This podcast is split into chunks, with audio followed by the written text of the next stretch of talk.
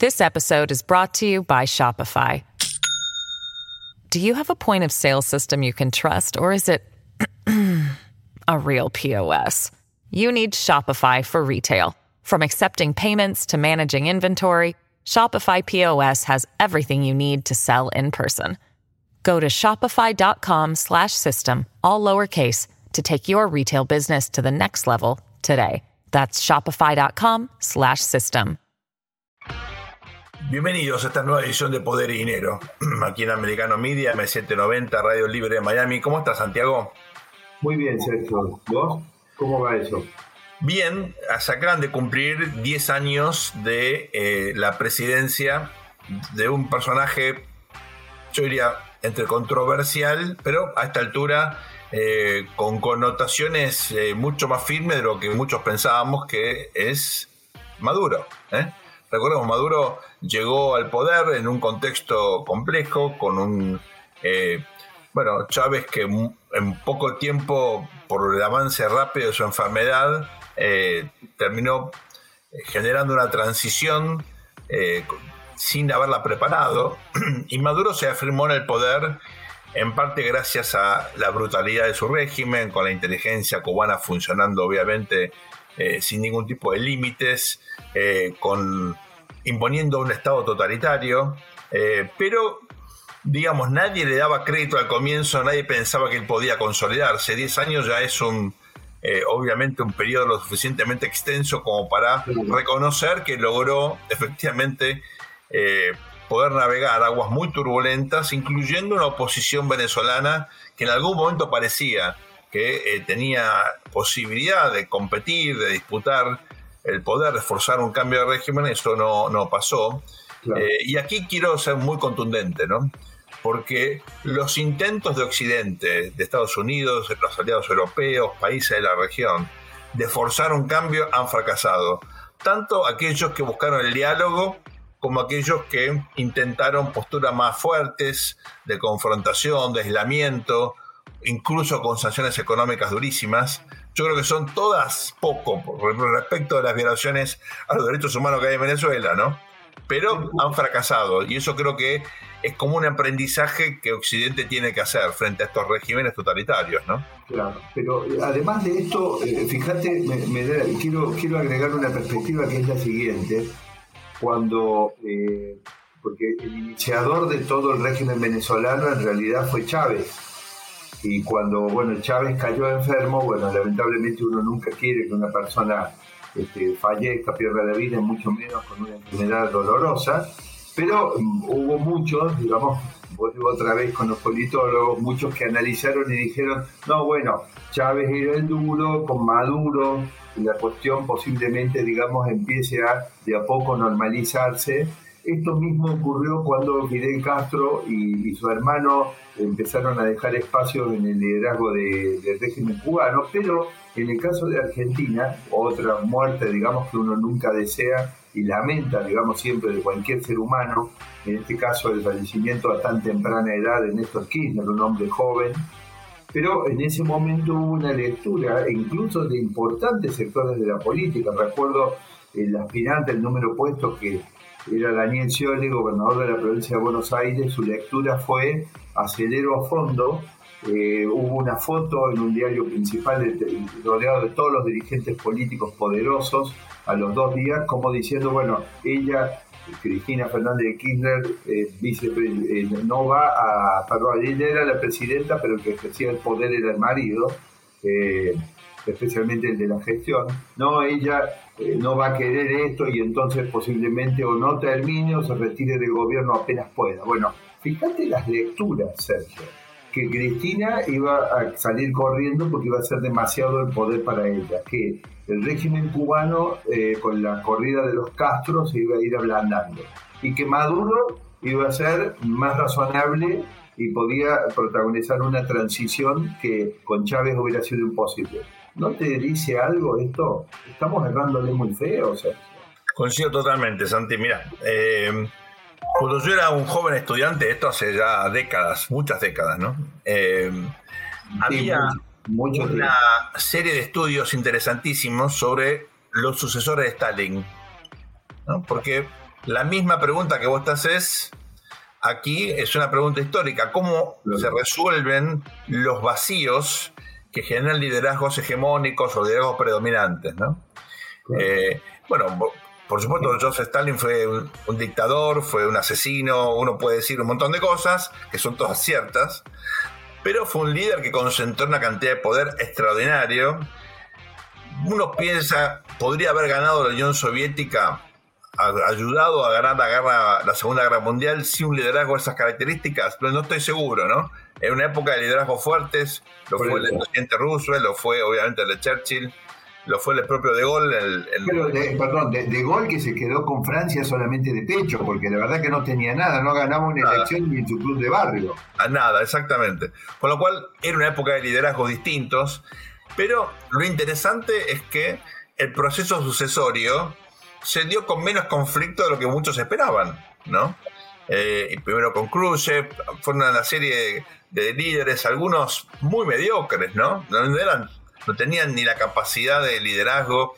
Algo parecido después uno ha visto con aquellos especializados en China, ¿no? China generó un proceso por el cual, fíjate qué interesante, este, un liderazgo hegemónico como el de Mao también fue resuelto con instituciones, con procedimientos, ¿no? Eh, ahora con Xi Jinping eso se está modificando, logró un tercer gobierno un poco bueno, ignorando las reglas que se habían definido hasta ahora. Y, Lo interesante del caso de Maduro. corriendo algunos de sus antecesores de una manera bastante poco brutal. ¿no? no, ejercer el poder siempre es complejo. Cuando no tienes un sistema democrático con reglas establecidas, ejercer el poder de forma brutal bueno, hay que saber hacerlo. Yo no, me podría imaginar en un contexto de esa naturaleza, ¿no? Eh, porque efectivamente eh, es un poder que al no tener reglas se puede volver en contra tuyo, ¿no? Te hago una pregunta. Cuando vos sos, eh, estás en un régimen de esa naturaleza, ¿no? Desde el punto de vista politológico, eh, y siguiendo esa lógica de que cuando parece que el que va a venir es más blando que el anterior, resulta que es peor. Peor. hay, un tema de, vos fíjate, no, no sé si te acordás, le podemos contar a nuestra audiencia alguna anécdota nuestra, Sergio, tuya y mía, que en realidad también involucra a uno de nuestros productores, al local, al local no al de Miami Beach.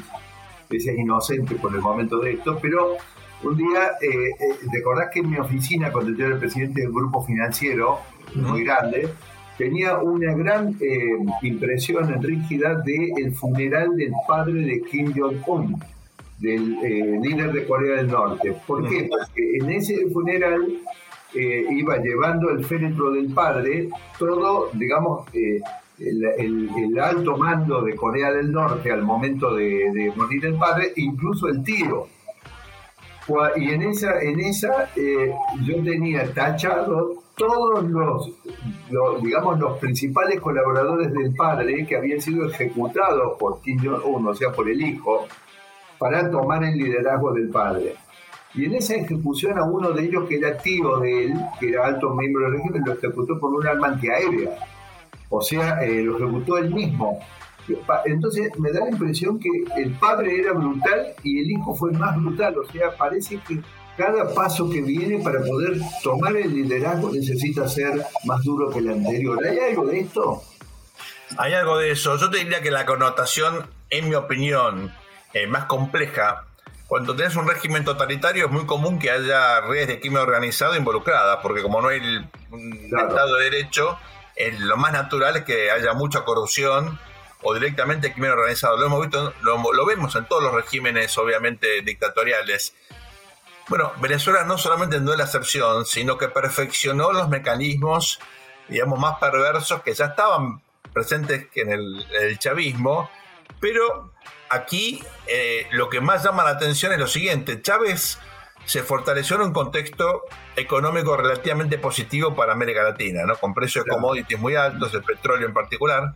En el caso de Maduro, él consolida su gobierno en un contexto más complejo económicamente, con el precio del petróleo más bajo, con una crisis eh, sin precedentes en la economía eh, venezolana, una inflación galopante, hiperinflación, una migración histórica.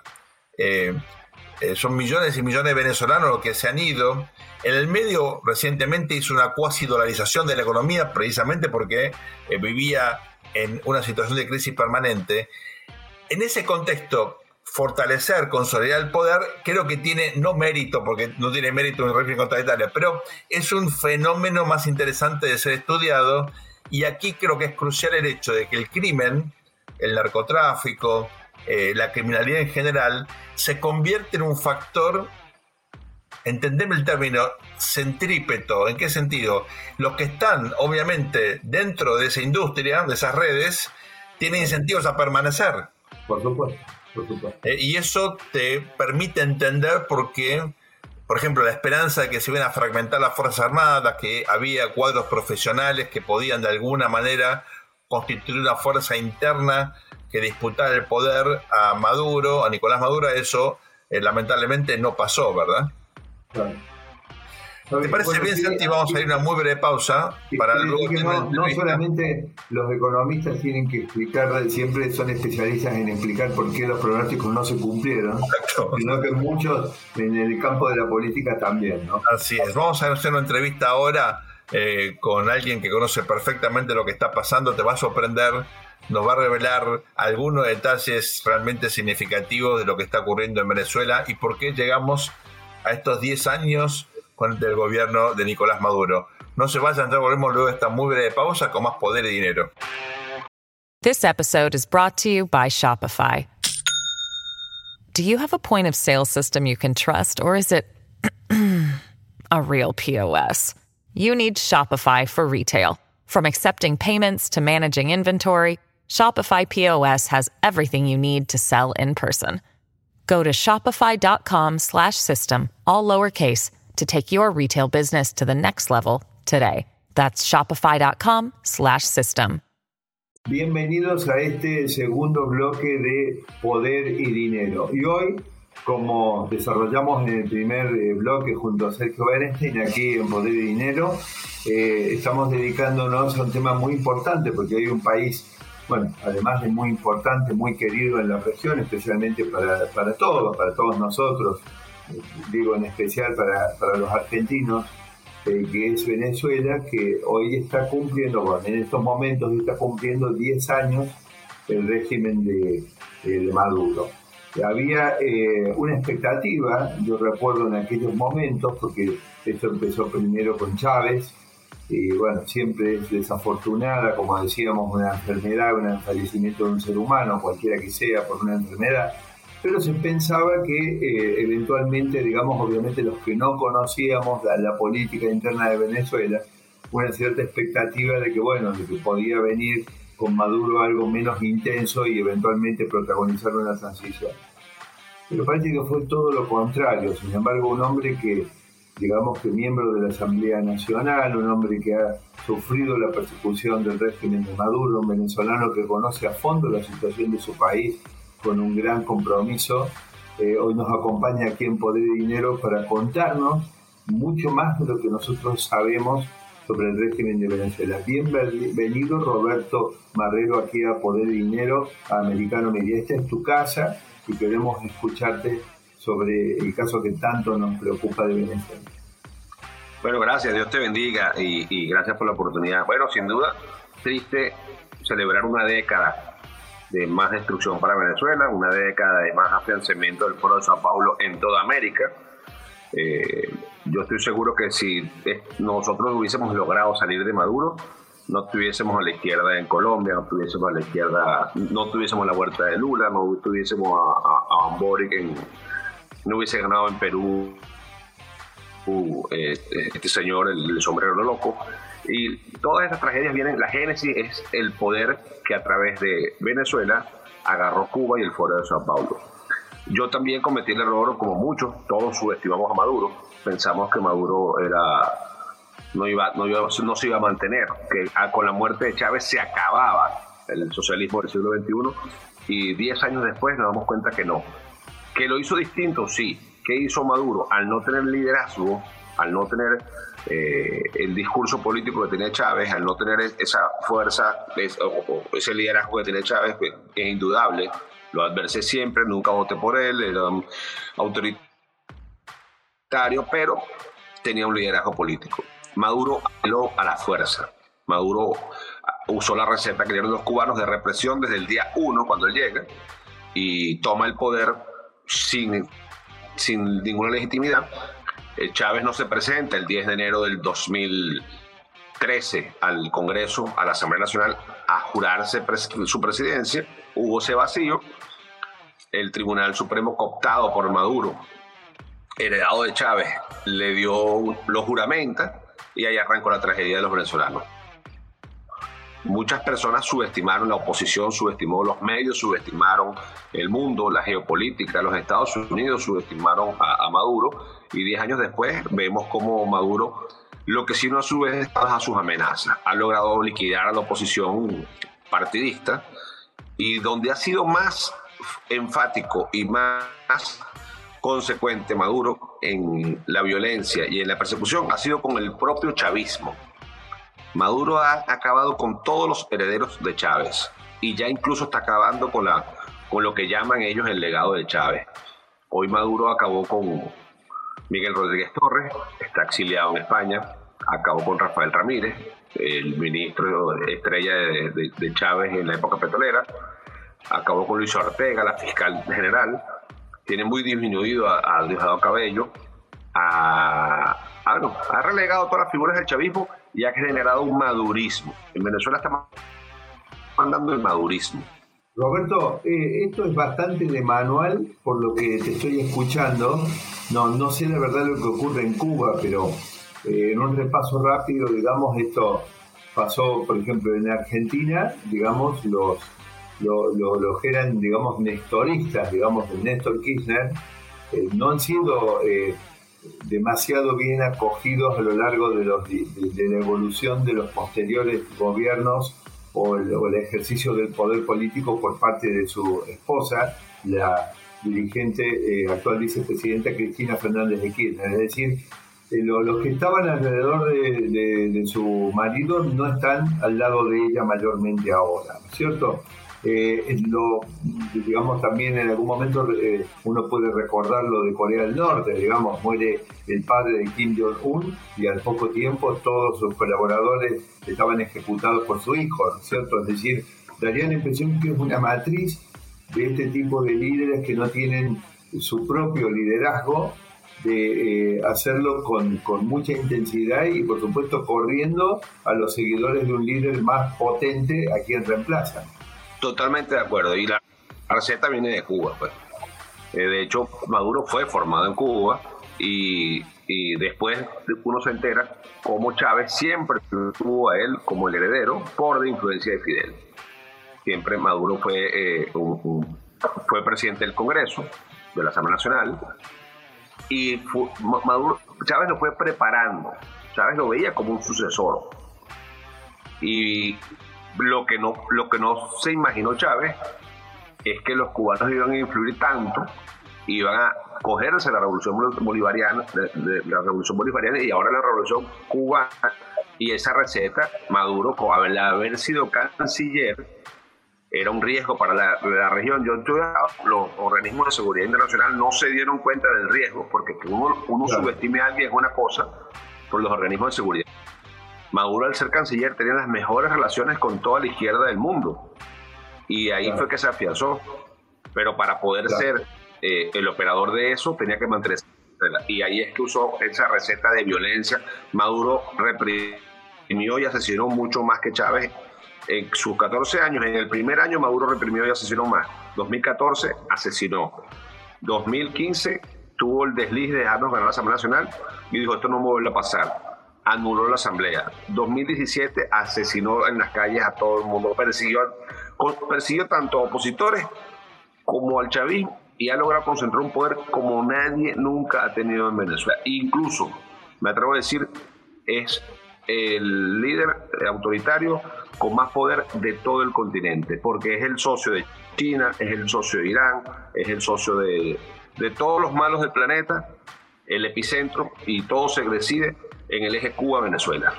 Ahora, qué notable eh, escucharte, Roberto, porque fíjate, eh, primero, nosotros aquí en Poder de Dinero y en Americano Media, Roberto, tenemos un compromiso con nuestra audiencia que es todos eh, son todos residentes americanos de origen latinoamericano o de habla hispana o latina eventualmente, porque también tenemos audiencias que son brasileños de origen, de ir con la verdad, aunque a veces algunas cosas son críticas, digamos, ¿no? En este caso, otro eh, paso en falso del liderazgo de los Estados Unidos en la región que ha pasado en otros lugares. Invadieron Irak, digamos, eh, a Saddam Hussein lo destituyeron, bueno, murió, y después tuvo un problema peor en Irak que el que tenía antes con Hussein, digamos, y Bacor no tenía con quién hablar después para tratar de administrar la región. Pero yendo a Venezuela, eh, el caso de Chávez, fíjate que vos estabas diciendo lo que en realidad no vio venir Chávez a los cubanos y él puso su vida en manos de los cubanos porque él se fue a tratar las etapas más delicadas de su enfermedad con una medicina cubana que yo te digo, no, no es que voy a decir que son malos, se lo voy a aceptar que son buenos, pero que realmente es imposible que estén a la altura de los mejores centros de salud que podría haber accedido Chávez, digamos, en, Occidente, podemos decir, ¿no? En, Estados Unidos. Él termina, porque él hablaba de que Estados Unidos era el diablo y que olía a azufre.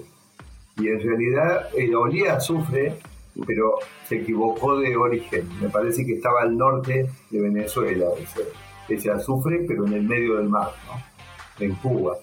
Eh, y yo, eh, digamos, si bien se nos va a estar agotando el bloque, eh, yo me doy cuenta de la enorme expectativa que generan tus palabras. Y yo quisiera anticiparte para el próximo bloque, al menos de mi parte, lo que yo quisiera, digamos, pedirte. dos cosas. La primera, que nos explayemos un poco sobre esa persecución que sufriste eh, y sobre, bueno, el, periodo ese tan lamentable que no es que te quiero hacer revivir, pero la gente, nuestra audiencia necesita saber a lo que es capaz de llegar el régimen de Maduro en Venezuela, que es el régimen que está cumpliendo 10 años ahora, y tiene que ver lamentablemente con tu, con tu experiencia ese año que estuviste, bueno, detenido. Lo segundo que te voy a preguntar en el próximo bloque, tratando de hacer un poco de tiempo, es esto. Eh, cuando Maduro dolariza, antes digamos se hablaba de salarios en Venezuela de 15 dólares, de cosas que en realidad pasaban en Cuba. ¿Cómo se hace para transformar un país maravilloso, lleno de riqueza, que todo el mundo quiere como Venezuela, en algo tan fracasado como Cuba, que prácticamente está en una isla en el medio del mar y que tiene muy pocos eh, recursos? De esos dos temas, si te parece, este, abordarlos después de la pausa eh, aquí con Roberto Marrero en Poder y Dinero. Vamos a una breve pausa y le pedimos a Roberto que nos espere para seguir luego eh, del corte. Muchas gracias. Bienvenidos a este nuevo bloque de Poder y Dinero. Eh, sé que se les hizo largo el corte, a pesar de que fue muy breve, porque ahora viene el plato fuerte. Roberto Marrero nos va a contar para que todos sepamos, no por un tema de, morboso, sino para que todos sepamos lo que es capaz de llegar este régimen que está cumpliendo 10 años en Venezuela. Te escuchamos, Roberto. Bueno, sí, fíjate, este, bueno, la persecución política viene de los tiempos de Chávez. Tuvimos persecución política, Chávez fue actos de violencia, tenía presos políticos, todavía presos políticos de la época de Chávez. Pero sin duda Maduro arreció mucho más. Maduro arreció mucho más y siendo yo jefe del despacho del presidente Guaidó, en, el medio del tope de la popularidad del presidente Guaidó y del apoyo internacional, ellos decidieron desactivar al equipo del presidente Guaidó y yo era el jefe de gabinete. Yo no fui diputado porque el CNE, el, organismo electoral venezolano, me sacó arbitrariamente de, de, la elección y por tanto no tenía inmunidad aunque también Maduro después metió presos a diputados. O sea que no es, no es una patente de curso de inmunidad parlamentaria. Hasta eso lo han violado. Pero bueno, el mejor estilo de, de, Nicaragua, o dando clases de eso y siguiendo el libreto cubano, Maduro me encarcela. mi, mi, hogar fue tomado violentamente por más de 100 hombres. Eh, como anécdota te digo que entraron primero en la casa de al lado, que era una, una, una casa que teníamos alquilada para reuniones, donde vivía el diputado Vergara lo someten, después que se dan cuenta que no estoy ahí, le dicen disculpe diputado y se van y entran después de más de hora y media, tumban la puerta y logran entrar a mi casa. Bueno, me detienen y me tienen 60 días sin visita, totalmente arbitrario. Me presentan al, juicio, me siembran armas, me siembran granadas, me siembran todo un, expediente. Y tuve una participación el jefe de los servicios de inteligencia de Venezuela, general Christopher Figuera, es el que me detiene y el que comanda la operación de, por el SEBIN, bajo su mandato, él deserta eh, de Maduro y se viene a los Estados Unidos en los hechos del 30 de abril, que fue una revolución fallida de un, movimiento militar contra Maduro. Y él declara públicamente cómo fue el plan, a orden directa de Maduro, para detenerme a mí. Incluso habla de que iban a detener a, la mamá de Guaidó para darle un golpe familiar. Y les dice, mira, esa señora tiene cáncer. De verdad, la, mamá de Guaidó es un paciente sobreviviente de cáncer. Entonces dice, bueno, entonces agarra a alguien. Bueno, ¿y qué hago? ¿Qué le siembro? Drogas, armas, haz lo que tú quieras, pero métemelo preso. Bueno, dada la orden, ellos la cumplieron y estuve más de año y medio preso en el helicoide, es la cárcel política de Venezuela. Era, estaba llamada a ser el centro comercial más grande de Latinoamérica y terminó tristemente convirtiéndose en el centro de la represión y detención de los presos políticos venezolanos. Ahí compartí con Juan Requesén, quien todavía está preso, diputado electo con inmunidad parlamentaria por un delito que no cometió y Maduro sabe que no cometió y ahí, ahí todavía, bueno, imagínense, los comisarios de Vara, 18 años presos tienen ellos, y su delito fue que defendieron a la democracia contra los golpistas del 92 comandados por Chávez, y cuando Chávez llega al poder, sabía quiénes eran ellos, y como ellos fueron los que comandaron la DICIP, el órgano policial de la época, contra los golpistas que estaban atentando contra la democracia, asesinando inocentes en búsqueda del poder, bueno, ellos todavía están presos, dice que años después. Eso es lo que hace la dictadura de Maduro. Gente con penas cumplidas. Al general Valverde lo dejaron morir, que era uno de ellos mismos. Que es lo que digo, yo, uno puede decir, bueno, yo soy opositor a ellos. Pero ha, acabado con la gente de ellos mismos. Y ha perseguido de ellos mismos. Incluso tienen más saña, más son más violentos con sus propias disidencias que con la disidencia política opositora. Pero ¿sabes qué? Se me vienen imágenes de lo que ocurrió, ocurre en Argentina. Por ejemplo, en Argentina vos tenés que, bueno, hubo una dictadura militar que cometió abusos, digamos, en materia de derechos humanos y todos los que fueron probados, digamos, evidentemente recibieron por parte de la justicia un tratamiento, hubo pruebas, juicios, digamos, y terminaron condenados, ¿no? Una película se llama 1985, creo, ¿no? Una película argentina sobre el caso de los juicios pero es una película esa que, eh, eh, digamos, es, una película que muy, muy premiada internacionalmente, muy bien hecha, pero sin embargo, digamos, este, con, con, muchas discusiones sobre el rigor histórico, digamos, de, de, lo, que, de lo que está actuado. No nos olvidemos que, el mismo Zelensky llega a presidente de Ucrania, digamos, como, un, eh, como una serie de Netflix, ¿no es cierto?, que lo, lo catapulta justamente a la presidencia, siendo un comediante. Ahora, eh, pero sí, no, lo que quería yo decir es que hay otro costado donde, eh, digamos, donde, donde la izquierda y todos estos sectores que en realidad son los mismos que conectan hoy con los, del gobierno de Maduro y que con Cuba, eh, generan toda una persecución y una casa de brujas y tenés personas de más de 90 años que están detenidas donde jamás se le pudo encontrar una sola prueba o un testigo que diga nada, simplemente decir, mira, Roberto Marrero, yo digo que está pensando en el diablo y entonces vienen y te meten preso. Bueno, pero ¿cuáles son las... de, qué, te agarrás para decir que estás pensando en el diablo que hizo algo? No, eh, preso y no hay ninguna eh, apelación que te saque y tienen más de 90 años y están presos. Es decir, si vos pensás distinto que ellos, eh, no valen todos los avances que ha tenido eh, la justicia eh, y el orden internacional. Lo segundo que me estaba recordando es, o pensando es, ¿qué, ¿qué estará pensando nuestra audiencia? Que si bien tenemos en todo lo ancho de los Estados Unidos y a lo largo de Estados Unidos, pero por ejemplo, nosotros tenemos la sede principal en Florida, donde tenemos la mayor audiencia porque tenemos una cantidad de repetidoras de radio y demás, eh, ¿Qué pensarán imaginándose la Aventura Mall o el Dolphin Mall o, eh, por ejemplo, el Sogras Mall transformado en una cárcel, Roberto? Lo que vos acabas de contar, un centro comercial transformado en una prisión. Esto no lo escuché nunca antes y me parece dramático realmente de tu relato. Yo lo siento mucho eh, por lo que has pasado, Roberto, y esperemos que tu participación aquí sirva para que esto no siga pasando en Venezuela. Eh, pero bueno, si te parece, pasamos a la parte de cómo se hace para destruir un país como Venezuela. No, de verdad que los tipos son unos genios. Yo creo que si se hubiesen puesto de acuerdo y hubiesen hecho un plan para destruir Venezuela, no lo logran tanto.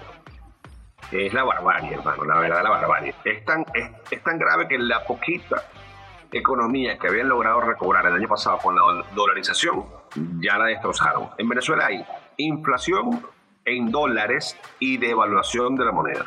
El dólar estaba en febrero, en marzo pues, del año pasado, estaba en 5 bolívares bueno, 5 con 14 ceros, pues un número astronómico. Estos salvajes dieron un golpe de Estado porque en Venezuela estaba subiendo 25 centavos. Se hizo un anuncio que se iba a subir la gasolina 0,25 centavos y salieron a protestar y a armar, a armar desorden y a saquear los, los, los, los, las bodegas, los abastos, los supermercados.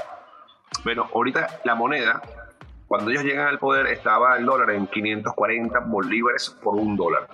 Hoy está en 5, está en 25 y son 14 ceros. O sea, es un número que no cabe en una calculadora de nadie.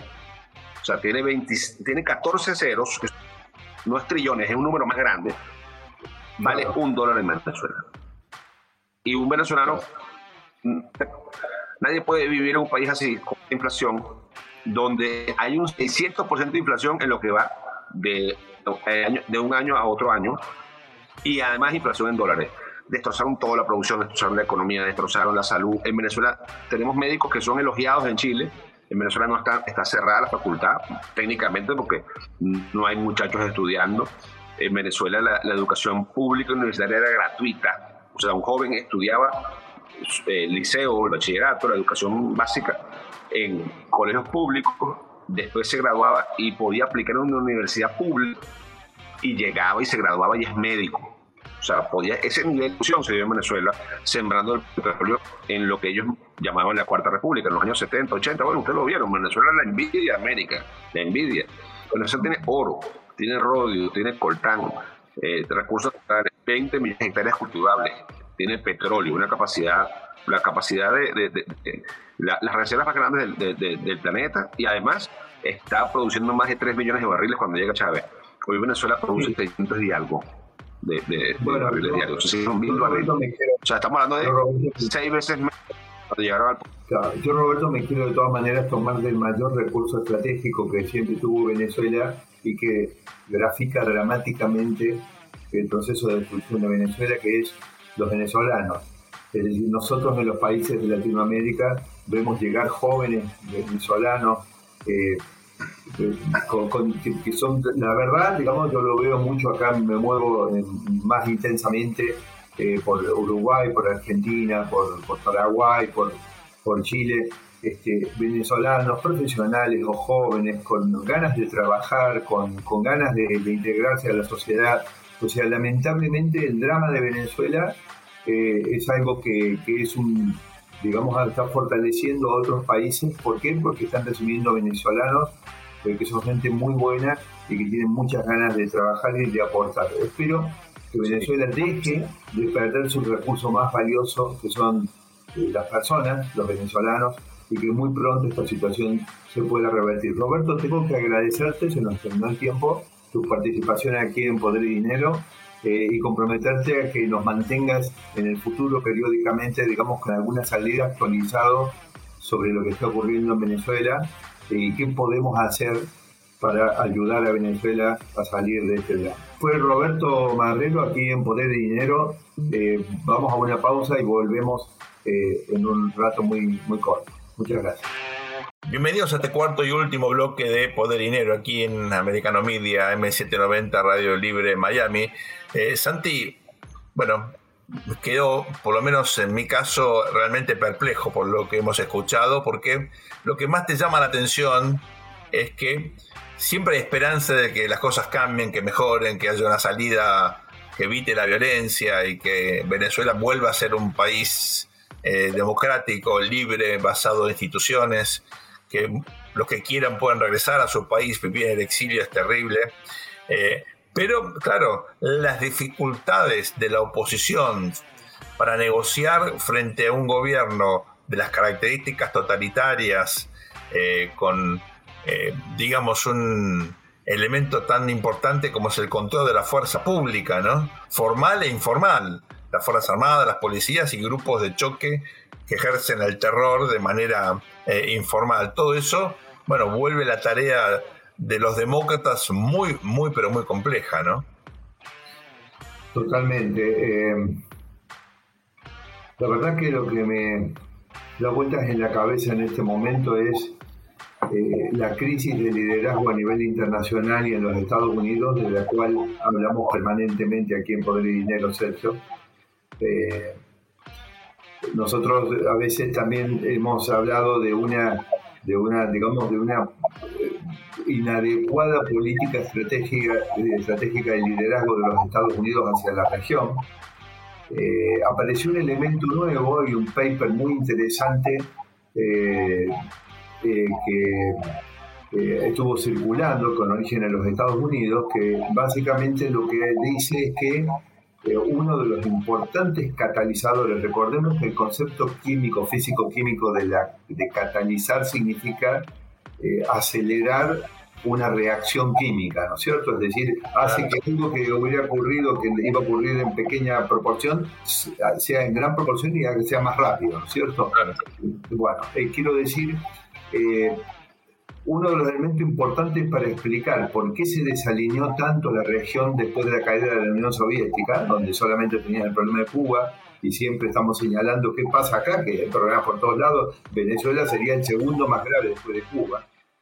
Eh, y una explicación importantísima fue eh, la guerra eh, de 1982 entre Argentina y Reino Unido por la recuperación de las Islas Malvinas que Reino Unido eh, usurpó hace alrededor de dos siglos. ¿no?